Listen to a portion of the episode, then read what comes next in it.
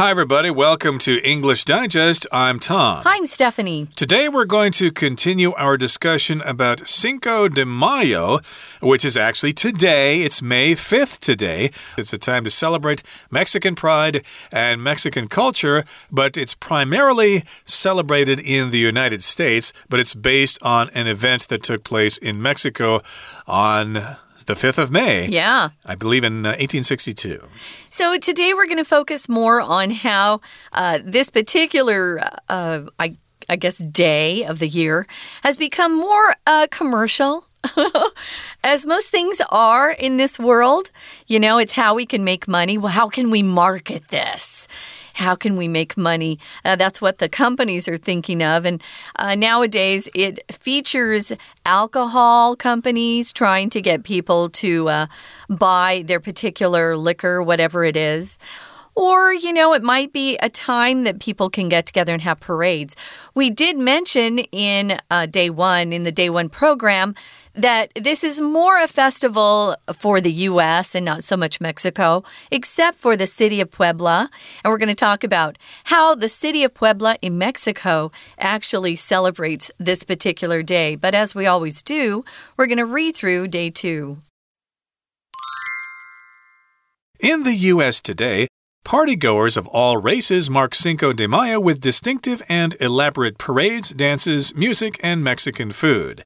In recent years, the festival has also adapted to become more commercial and now often features heavy marketing from several large alcohol companies. This push is one reason why the festival is one of the top five drinking festivals in the U.S. Across the border in Mexico, Cinco de Mayo isn't considered a particularly large celebration outside of Puebla. However, in Puebla, Groups assemble to dress up in period military costumes and take part in parades. They also depict the battle through reenactments. Apart from these military celebrations, authentic Mexican food is also necessary for this festival. The most symbolic local food is mole poblano. An alternative regional festival was created to celebrate and place emphasis on this dish. The Festival del Mole Poblano started in 1991 and is held around the time of Cinco de Mayo. Mole poblano is a thick, creamy sauce that is served over turkey, chicken, or pork. Interestingly, the sauce contains many types of chili peppers, spices, and even chocolate. Legend says that the origin of mole poblano dates back a few hundred years to colonial times when nuns hurriedly prepared a meal for the visiting archbishop. They had no time to get ingredients, so they threw together some turkey, chilies, chocolate, spices, nuts, and old bread. The Archbishop liked the peculiar dish, and it has been eaten ever since. So, if you really want to experience the purest form of Cinco de Mayo, set Puebla as your next destination. Okay, guys, let's dive in. This is day two, and we're looking, uh, taking a little closer look at Cinco de Mayo.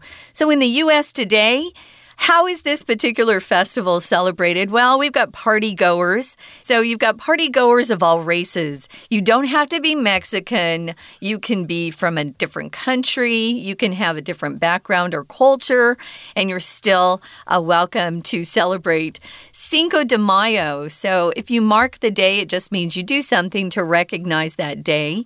So party goers mark Cinco de Mayo with distinctive and elaborate parades, dances, music, and Mexican food.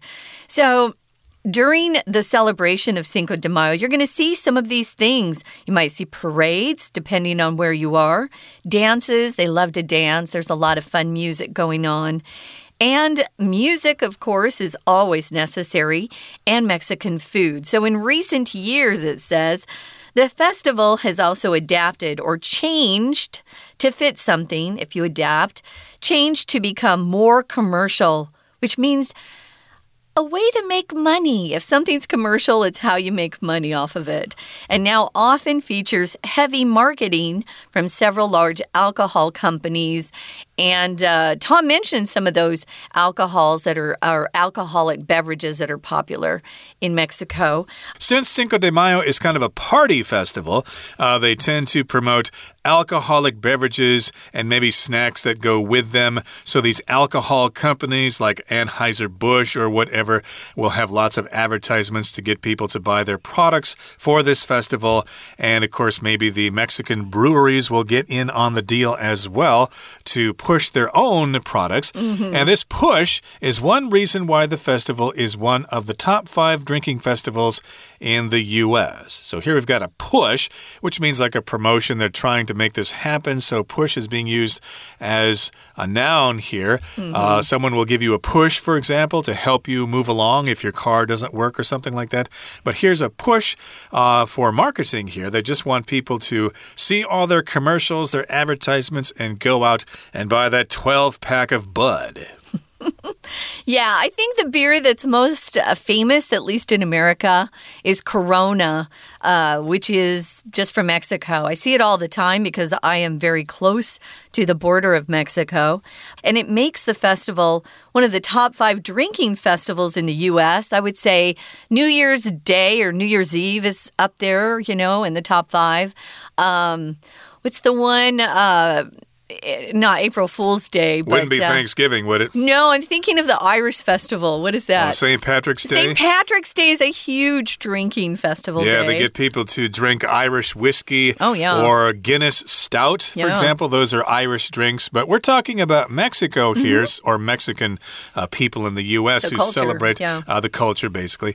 And yes, they've got this push. That's one of the reasons why this festival is very popular for drinkers. It's a good time to get wasted if you're into that sort of thing. But of course, there are lots of other alternatives if you're not into drinking beer and tequila and things like that. Yeah, Mexico has a lot of um, fruit flavored drinks that sure. are really good, and you don't have to put alcohol in them, and you still have a great time. Uh, there's one with a cinnamon in it too. I can't remember what it's called. Mm. Maybe it will occur to me later. But let's move on now to the next paragraph here. It says Across the border in Mexico, Cinco de Mayo isn't considered a particularly large celebration outside of Puebla. So if you're in Guanajuato or Coahuila or Veracruz, uh, you're probably not really going to be celebrating this too much on Cinco de Mayo. But if you're in Puebla, which is both a city and a state in Mexico, you might be thinking, hey, it's time to celebrate Cinco de Mayo because this is where that battle took place, where we told the French to take a hike. Yeah. Yay. I support that. A country should stay out of other countries. That's my opinion. So in Puebla, you can see what they do. Groups assemble to dress up in period military costumes. If you assemble, it just means a group of people gathered together in one place uh, for some sort of purpose. Maybe there's a meeting or a party or a conference or discussion, something like that. So they assemble, they come together, and they're all dressed up and they're wearing period military costumes. If it's period military costumes, it means they're wearing military costumes that would have been worn back in the mid 1800s. So they're kind of these old fashioned costumes, kind of fun. And then they take part in parades where they walk or march up and down the streets. They probably have music. Kids are probably involved as well. Parades can be a lot of fun. Right. Uh, they also depict the battle through reenactments reenactments. And to reenact means to perform something again uh, as it may have been uh, performed before. It's not really a re-performance of an actual performance like in the in the theater or something. No. Uh, this would be a reenactment of a battle. So they get a bunch of people to wear the military uniforms and they carry guns that shoot maybe just smoke out of them, not actual bullets, and they no. pretend that they're having this battle. This happens in the U.S. a lot. There are often reenactments of Civil War battles, like the the Battle of Gettysburg is a famous battle that is reenacted quite often. Yeah, the, the folks in the southern part of the U.S., um, actually, a lot of groups like to do this. They get together to reenact history. Um, we use this word reenactment also in the law. Uh, my dad was an attorney, and sometimes there would be, say, an accident and someone would get hit by a car. Um, they would often have these reenactments where they would try to show what took place. So, a reenactment, of course, as Tom said, is not uh, just uh, a performance, redoing a performance before. It's part of real life that's mm. being um, reenacted or um, acted out by some people. Or maybe it might be a video reenactment. Sometimes they'll do that too. Now, apart from these military celebrations, there's authentic Mexican food that's also necessary for this festival. If something's authentic, it's real, it's not fake. And often we'll we'll ask our friends, "Oh, there you know there's a new restaurant that just opened and it's got uh, authentic Thai cuisine," which means the chef or the cook at that restaurant or the owner is actually from Thailand. They know what they're doing. They actually make real authentic Thai food. It's not Thai food um, that is just what you know, people here in Taiwan think of as Thai food. It's actual, real, authentic food. So, yeah, authentic Mexican food, for example, wouldn't be fast food from Taco Bell, which um, I quite enjoy Taco Bell, to be honest. Hmm. We don't have Taco Bell here, but it's kind of like a, a, McDonald's or Burger King, but they, they sell what we consider um, American Mexican food. Uh, but yeah, you can go and eat authentic Mexican food, which is delicious. Yep, the real food from Mexico. Of course, there could be Tex Mex mixed in as well. That's a little different from authentic Mexican food, uh -huh. but you get the idea. You'll have lots of choices if you attend these celebrations. That brings us to the midway point in our lesson for today. Let's listen now to our Chinese teacher. 听众朋友，大家好，我是安娜。我们昨天带大家看了一个美国的节庆 Single d e Mayo，就是五月五日节。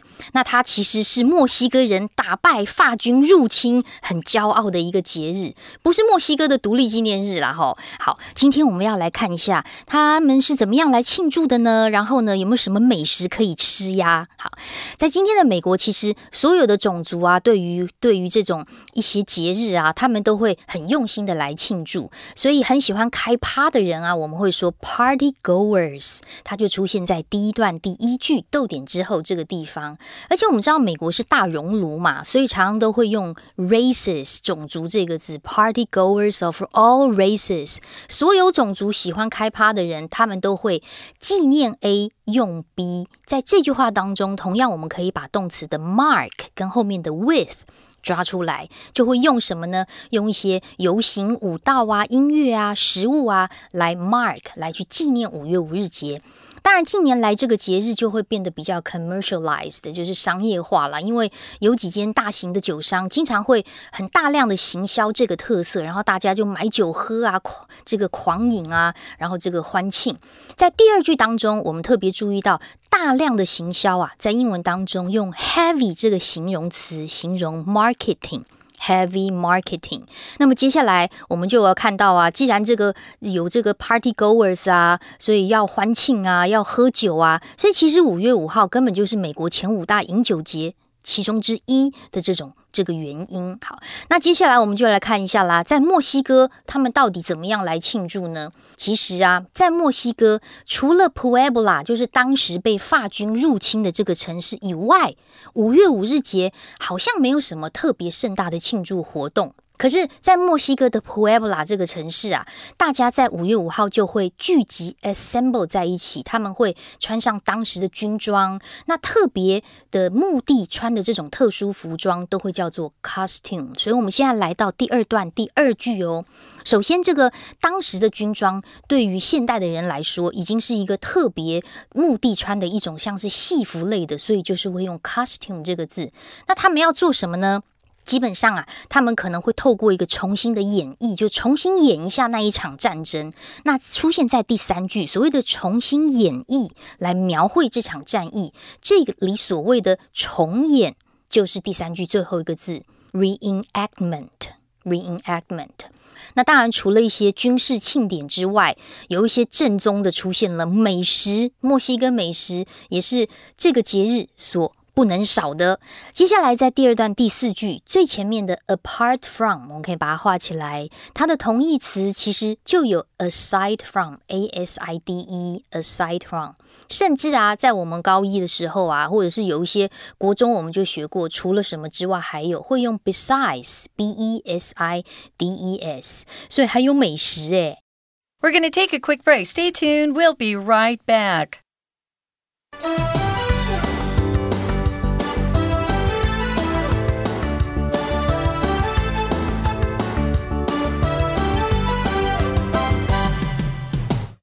Welcome back, guys. It's uh, day two of our festival unit, and we're continuing to talk about Cinco de Mayo, um, a festival that is celebrated primarily in the United States by people who want to remember their Mexican heritage.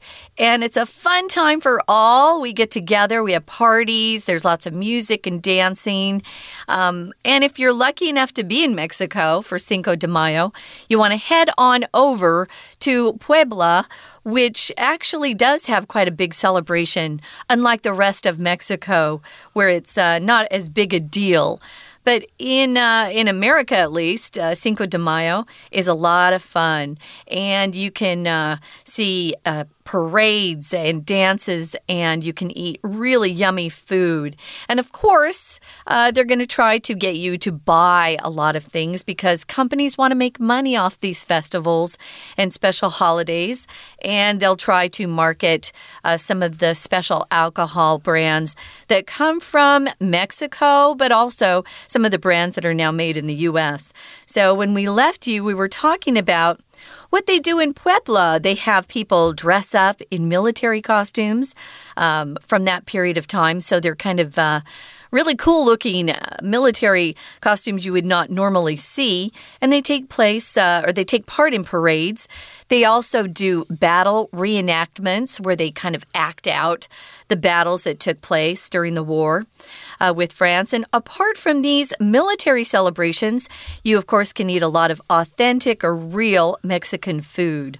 And of course, as you know, Mexico is a big country, so they have different states there that will have local food, like in Guerrero or Michoacan or Jalisco, and also in Puebla. So they're going to have some local specialties. So the most symbolic local food uh, for Puebla here is mole poblano. Now, mole is a special dish in Mexico, and poblano is the adjective for things that have to do with Puebla. So basically, it's a Puebla mole, but this is the Spanish oh. name mole poblano. Uh, Spanish has different uh, rules for making nouns into adjectives, like, of course, America, American, you know, Mexico, Mexicano, etc. Mm -hmm. They have different ways to do this. So mole poblano just means means mole from Puebla.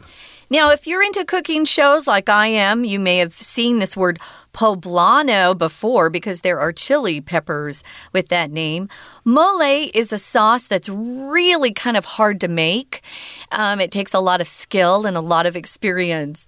Um, and it also typically takes a couple of days to even make a mole sauce. It's very different from the sauces we're used to because they put chili peppers in it. They put chocolate, which Ooh. sounds really weird to most people. Um, mole uh, just means sauce. It comes from the, the, the Spanish language. It just means sauce. But if you can make a good mole sauce and you're on a cooking show, you usually win for the best dish. I understand it's really tasty. So if something's symbolic, it represents something else. So if you get to uh, you get the chance to actually taste this mole poblano, uh, you're going to have something that will make you feel like you're actually in the city of Puebla, uh, Puebla um, which is really cool. Now, they've got an alternative regional festival that was created to celebrate and place emphasis on this dish. So, this is a pretty big deal if you're talking about cuisine. You might, uh, uh, and you want to focus in on this particular cuisine, Mexican cuisine, you'll definitely want to teach yourself how to make mole poblano. Uh, exactly. So this happens sometimes. They have some sort of festival that celebrates a local food. Yeah. Uh, there probably are those here in Taiwan. Maybe there's um, a mango festival down south somewhere. I'm not quite sure. But in any case, this is an alternative regional festival. If you haven't had enough fun yet with the Cinco de Mayo celebrations, well, attend this festival. It's an alternative, it's another choice, and it's created to place emphasis on mole poblano, and it's called the Festival del Mole Poblano, and it started in 1991 and is held around the time of Cinco de Mayo. Of course, they don't want to happen right at the same time because they'd have to compete with each other, so they're probably celebrated at slightly different dates on the calendar.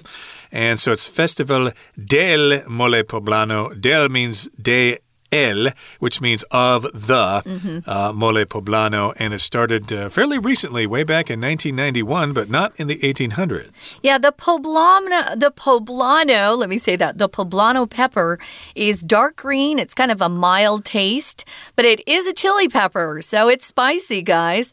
But uh, you'll see that more and more because it's kind of a popular pepper to put in dishes these days. So it did start in 1991. This festival's held around the same time as Cinco de Mayo.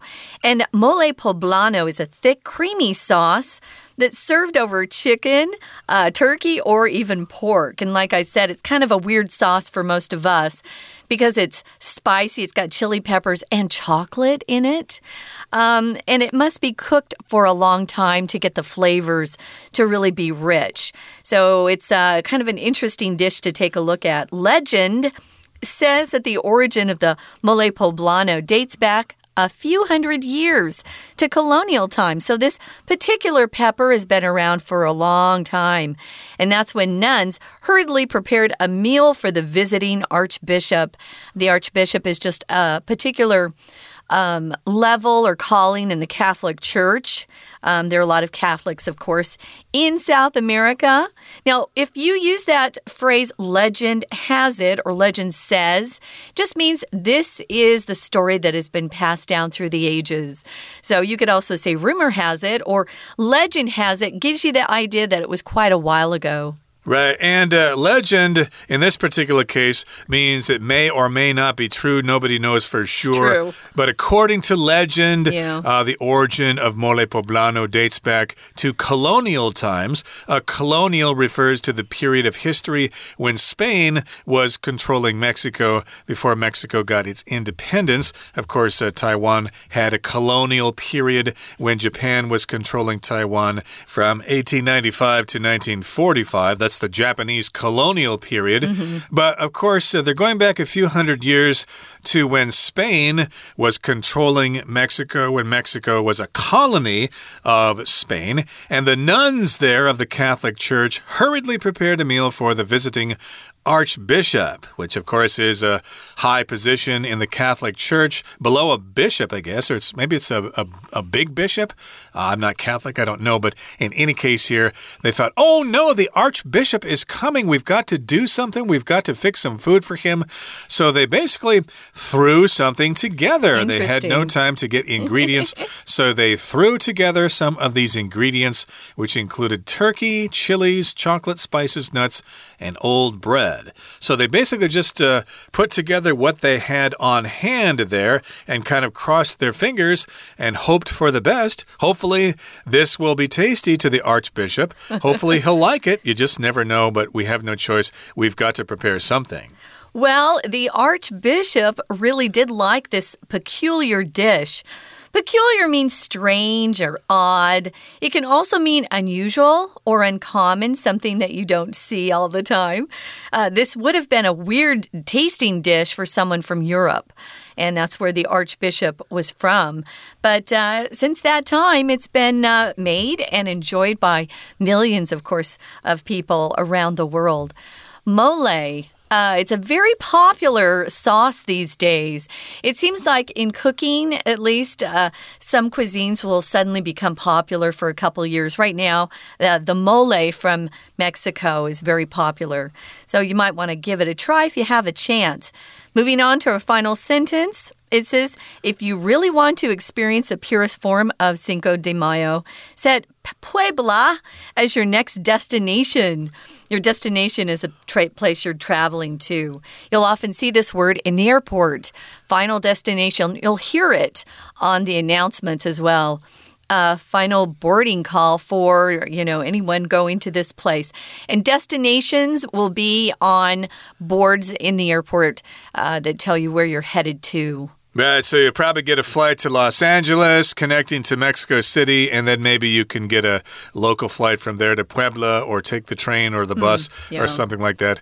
Uh, it should be pretty easy to get there, but you'll have to wait till next year because today is Cinco de Mayo. yeah. Uh, you can't possibly get there in time to attend this festival, but at least maybe you'll see some uh, videos on YouTube. Who knows? Okay, that brings us to the end of our discussion for today. Let's listen now to our Chinese teacher.